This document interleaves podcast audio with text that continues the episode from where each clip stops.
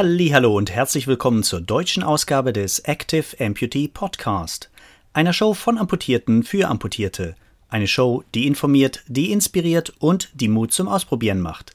Eine Show randvoll gefüllt mit allem, was Amputierte für ein aktives und erlebnisreiches Leben brauchen. Mein Name ist Björn Eser und ich bin der Gründer von und der Macher hinter The Active Amputee.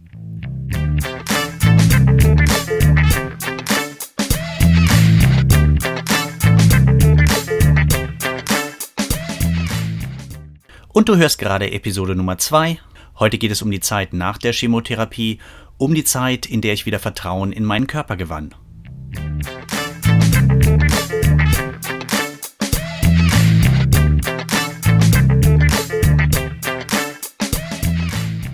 Meine Reise in die Amputation Teil 2. Heute Wege der Besserung. In Teil 1 meiner Reise ging es um ein Krebsjahr, das Jahr von der Diagnose eines Osteosarkoms über die große Operation, bei der fast mein gesamtes Schienbein entfernt und durch eine Endoprothese ersetzt wurde, bis hin zum Ende der Chemotherapie. In der heutigen Episode geht es um meinen Weg der Genesung.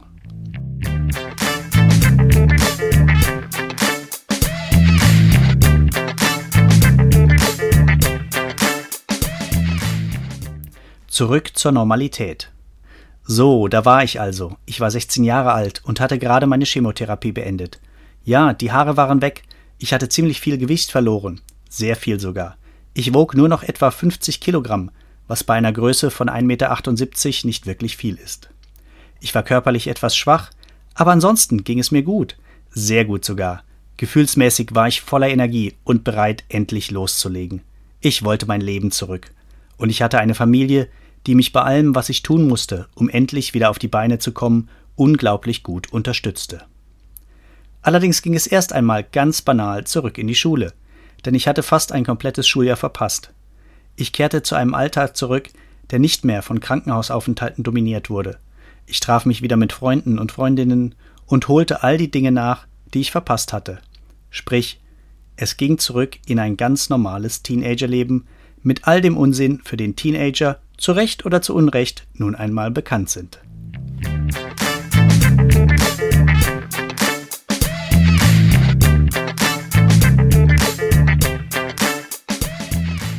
Ein Ratschlag des Krankenhauses. Der Orthopäde im Krankenhaus hatte mich gewarnt, dass ich vorsichtig sein müsse.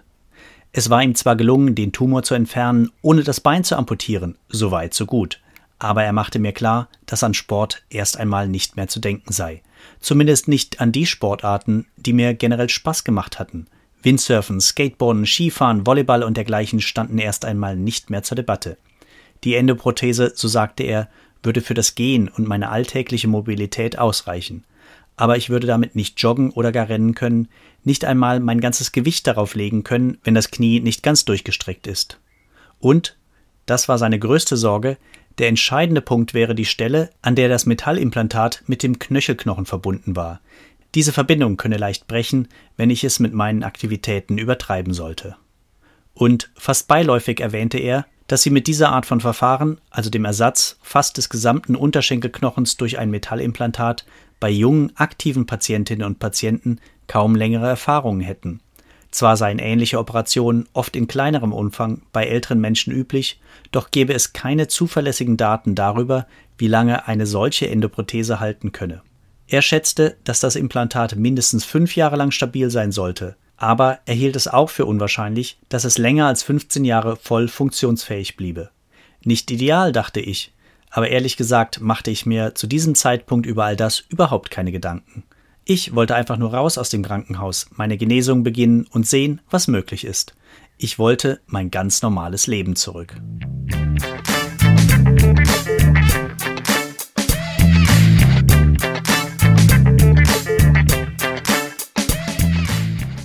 Dem Körper wieder Vertrauen lernen. Rückblickend lässt sich mein Genesungsprozess, sowohl der unmittelbare als auch der längerfristige, am besten als mehrere miteinander verknüpfte Reisen beschreiben, innere Reisen und äußere Reisen. Bei der ersten Reise ging es um körperliche Fitness und darum, wieder Vertrauen in meinen Körper zu gewinnen. Das stand ganz oben auf meiner Liste. Sobald die Chemotherapie vorbei und ich wieder zu Hause war, begann ich mit dem Schwimmen. Das ist eigentlich gar nicht mein Ding. Aber es war ein guter Anfang. Etwas, das das Bein nicht so sehr belasten würde. Also war ich vier bis fünf, manchmal sogar sechs Mal pro Woche im Schwimmbad. Bald darauf fing ich wieder an, Fahrrad zu fahren. Da das künstliche Kniegelenk für diese Art von Bewegung nicht geeignet war, ich konnte es nicht vollständig beugen und der schnelle Wechsel zwischen Streckung und Beugung war nicht möglich, schnallte ich einfach den anderen Fuß auf das Pedal und stützte das schwache Bein auf dem Rahmen des Fahrrades ab, knapp neben der Narbe des Hinterrades, wo ich extra für diesen Zweck eine dicke Flügelmutter angebracht hatte.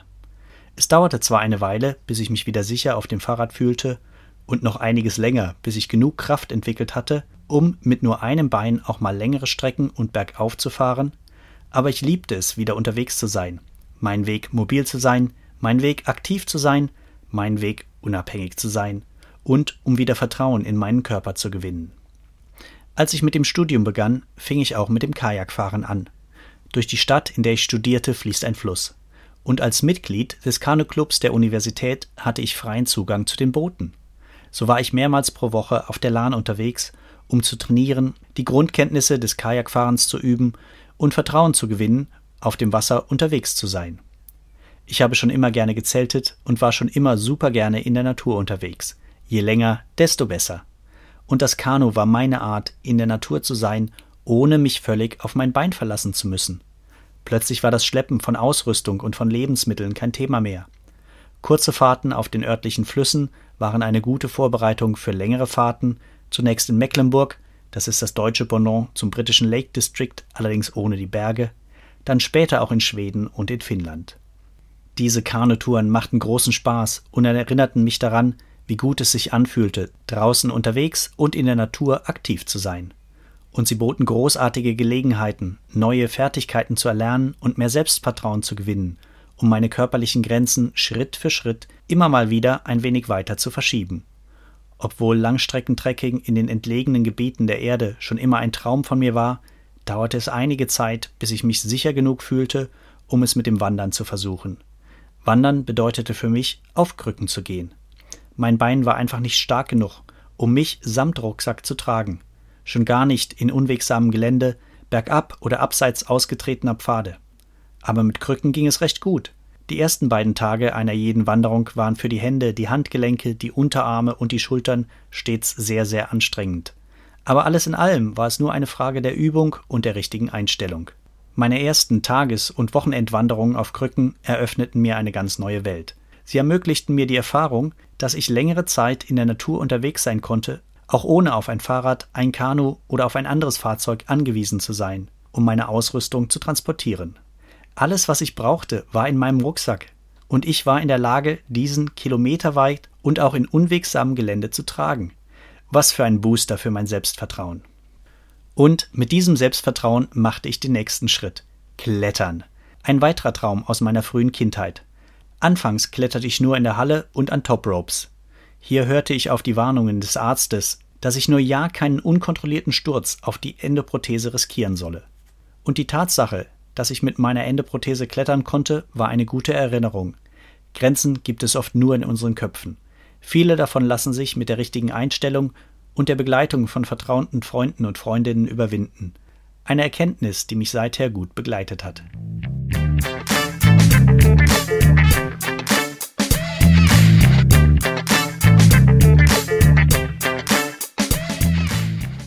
Weiter und weiter reisen. Diese Reise, auf der ich körperlich fit wurde, wieder lernte, meinem Körper zu vertrauen und dann Schritt für Schritt an meine Grenzen ging, wurde von einem wachsenden Drang begleitet, immer weiter zu reisen und die Welt zu sehen. Die Abstände zwischen meinen Nachsorgeuntersuchungen im Krankenhaus wurden größer, die Termine lagen immer weiter auseinander, und etwa zwei Jahre nach dem Ende der Chemotherapie war Schluss damit. Gerade noch rechtzeitig für mich, denn ich hatte ein Stipendium des Deutschen Bundestages und des Kongresses der Vereinigten Staaten von Amerika für einen einjährigen Aufenthalt in den USA erhalten. Eine Gelegenheit, die ich mir nicht entgehen lassen wollte. So ging ich im Sommer 1989 nach San Angelo, Texas, um ein Jahr an der dortigen Highschool zu verbringen. Eine Erfahrung, die einen enormen Einfluss auf mein späteres Leben hatte. Und es war eben dieses Jahr, in dem mich endgültig das Reisefieber packte, das mich seither nicht mehr loslässt. Während meiner Universitätszeit hatte ich die Möglichkeit, in Johannesburg in Südafrika studieren. Das war Anfang 1995. Das Land hatte gerade das Ende des Apartheidsregimes erlebt. Die Nation feierte sich im Übergang. Was für eine aufregende Zeit für eine Reise. Und was für ein aufregendes Land, das es zu erkunden galt. Ein Land der Extreme, der wilden und ungezähmten Schönheit, der endlosen Abenteuer. Die ersten Wochen verbrachte ich noch an der Universität. Doch schon bald stellte ich fest, dass das südliche Afrika so viel mehr zu bieten hat als Seminarräume, Vorlesungen, Hausarbeiten und schlechtes Mensaessen. Also meldete ich mich kurzerhand für ein Entwicklungshilfeprojekt im damaligen Osttransvaal an und half nebenher noch auf einer Milchfarm mit. Als das Projekt beendet war, machte ich mich auf den Weg.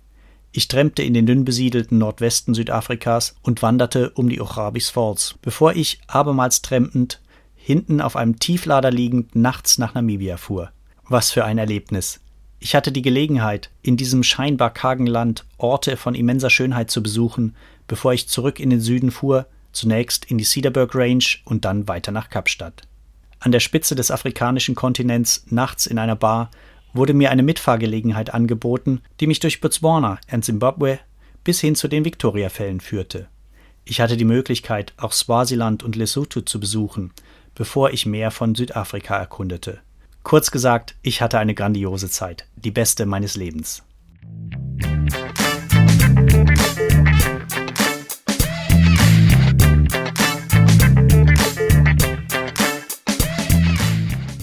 dort ankommen, wo ich hin wollte. Während meiner Zeit in Südafrika trafen meine verschiedene Reisen aufeinander. Die Reise, wieder fit zu werden und volles Vertrauen in meine körperlichen Fähigkeiten und Fertigkeiten zu haben einerseits, und die Reise, mehr von der Welt sehen zu wollen und mich nicht durch mein schwaches Bein eingeschränkt zu fühlen. Ich erinnere mich noch genau an den Tag, an dem ich mich endlich bereit fühlte, eine mehrtägige Bergwanderung ganz allein zu unternehmen etwas, das ich noch nie zuvor getan hatte. Ich befand mich in den Drakensbergen in der Nähe des Sani Passes. Das ist einer meiner absoluten Lieblingsorte auf diesem Planeten. Ich hatte von einer drei- bis viertägigen Rundwanderung im Grenzgebiet zwischen Südafrika und Lesotho gehört, und ich wusste, dass ich genau das machen wollte. Ich deckte mich also mit Lebensmitteln ein, packte meine Ausrüstung in den Rucksack und machte mich auf den Weg in die Berge. Kurz vor meiner Abreise füllte ich noch das sogenannte Mountain Rescue Register aus. Dabei handelt es sich um eine simple Karteikarte, auf der man grundlegende Informationen über die geplante Tour und den Zeitpunkt der geplanten Rückkehr festhält. Normalerweise können diese Karten bei den Parkrangern abgegeben werden. Aber ich habe meine lieber dem Besitzer der Herberge gegeben, in der ich wohnte. Und ich bat ihn, sie bei den Rangern erst dann abzugeben, wenn ich nicht innerhalb von fünf Tagen zurückkommen sollte. Warum ich es nicht gleich bei den Rangern selbst abgegeben habe? Nun, ich war alleine in den Bergen unterwegs, die ich kaum kannte, mit Höhen bis zu 3000 Metern, ich hatte wenig Erfahrung und in das Feld des Formulars, in dem nach etwas, woran man sie erkennt, gefragt wurde, schrieb ich an Krücken gehend. Ich hatte Angst, die Ranger könnten mich für verrückt erklären und mich daran hindern, meine Wanderung zu beginnen. Klar, ich wusste, dass das unverantwortlich war. Und ja, ich bin mir im Klaren, dass ich hier nicht mit gutem Beispiel vorangehe, was die Sicherheit in den Bergen und gute Praktiken in der Natur angeht. Aber rückblickend betrachtet kam diese Wanderung zum richtigen Zeitpunkt. Ein letzter Schritt auf meinem Weg der Genesung. Das Wandern in der Drakensberg-Region war eines der besten Dinge, die ich je gemacht habe. Eine Wanderung ganz allein in einem der spektakulärsten Gebiete des südlichen Afrikas. Wilde Elendantilopen grasten auf den Hängen, Bartgeier kreisten am Himmel. Ich habe in großen Höhlen geschlafen, einmal sogar in einer mit einem Wasserfall, der über dem Höhleneingang herabstürzte. Ich wurde nachts von Pavianen erschreckt und kühlte mich tagsüber in natürlichen, in den Fels gefressenen Pools ab, die weiträumig in der Talsohle verteilt waren. Und nach ein paar Tagen kehrte ich sicher, glücklich und unheimlich stolz zurück.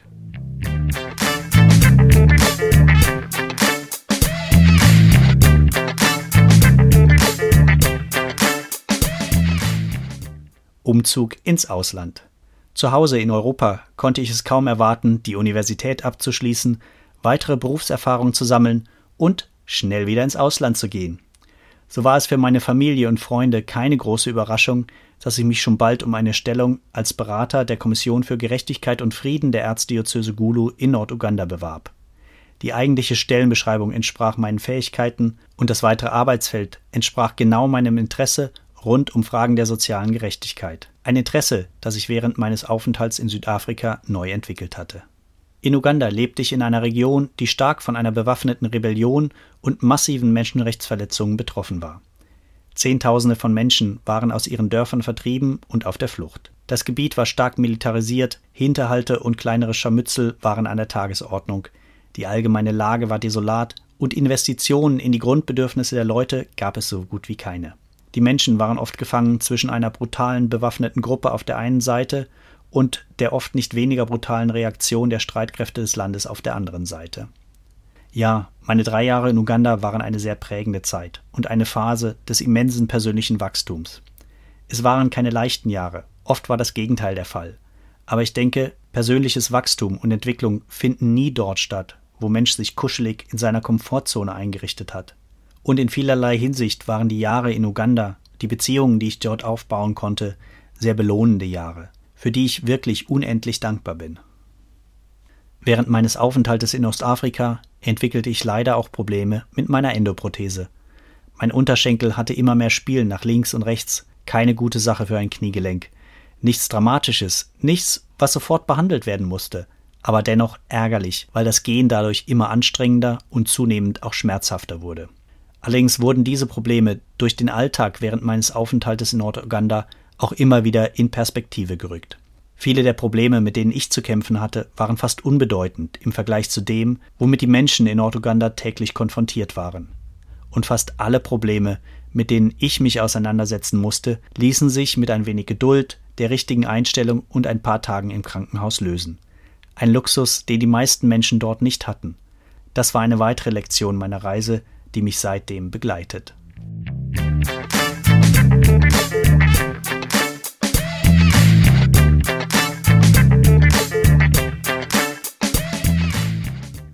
Nach etwas mehr als drei Jahren in Ostafrika war es an der Zeit, zu packen und weiterzuziehen. Zunächst ging es zurück nach Deutschland, um die Probleme mit der Endoprothese zu beheben. Danach ging es weiter nach London, wo ich eine neue Stelle als Programmdirektor für eine friedensfördernde Organisation antrat, die sich auch weiterhin auf Norduganda und den angrenzenden Südsudan konzentrierte. Endlich ein weniger hektisches Tempo und eine weniger intensive tägliche Routine, so dachte ich zumindest. Aber ich sollte mich geirrt haben, wie sich schnell herausstellte. Das Leben hatte andere Pläne für mich in petto, denn schon bald war es an der Zeit, sich abermals einer Herausforderung zu stellen, die mit dem Bein zu tun hatte.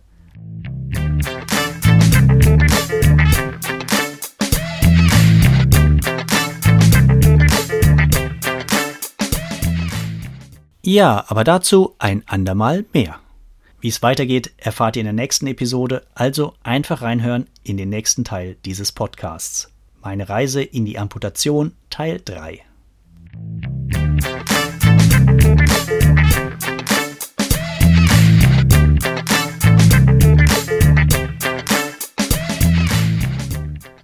So, ich hoffe, euch gefiel die Show. Wenn dem so ist, dann würde ich mich freuen, wenn ihr den Active Amputee Podcast auf Deutsch gleich abonniert damit ihr auch in Zukunft keine der neuen Episoden verpasst. Und es wäre wirklich klasse, wenn du mir eine Wertung oder einen Kommentar auf iTunes, Spotify, Stitcher oder wo auch immer du deine Lieblingspodcast hörst hinterlässt. Schon mal besten Dank. Das hilft, damit auch andere diese Show finden können.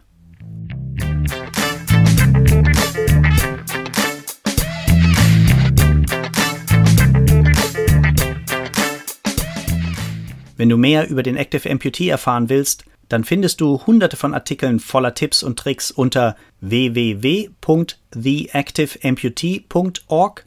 Das ist www.theactiveamputee.org. Wie ihr wisst, ist das der englische Originaltitel meines Blogs The Active Amputee. Frei übersetzt heißt das ungefähr so viel wie trotz Amputation aktiv sein.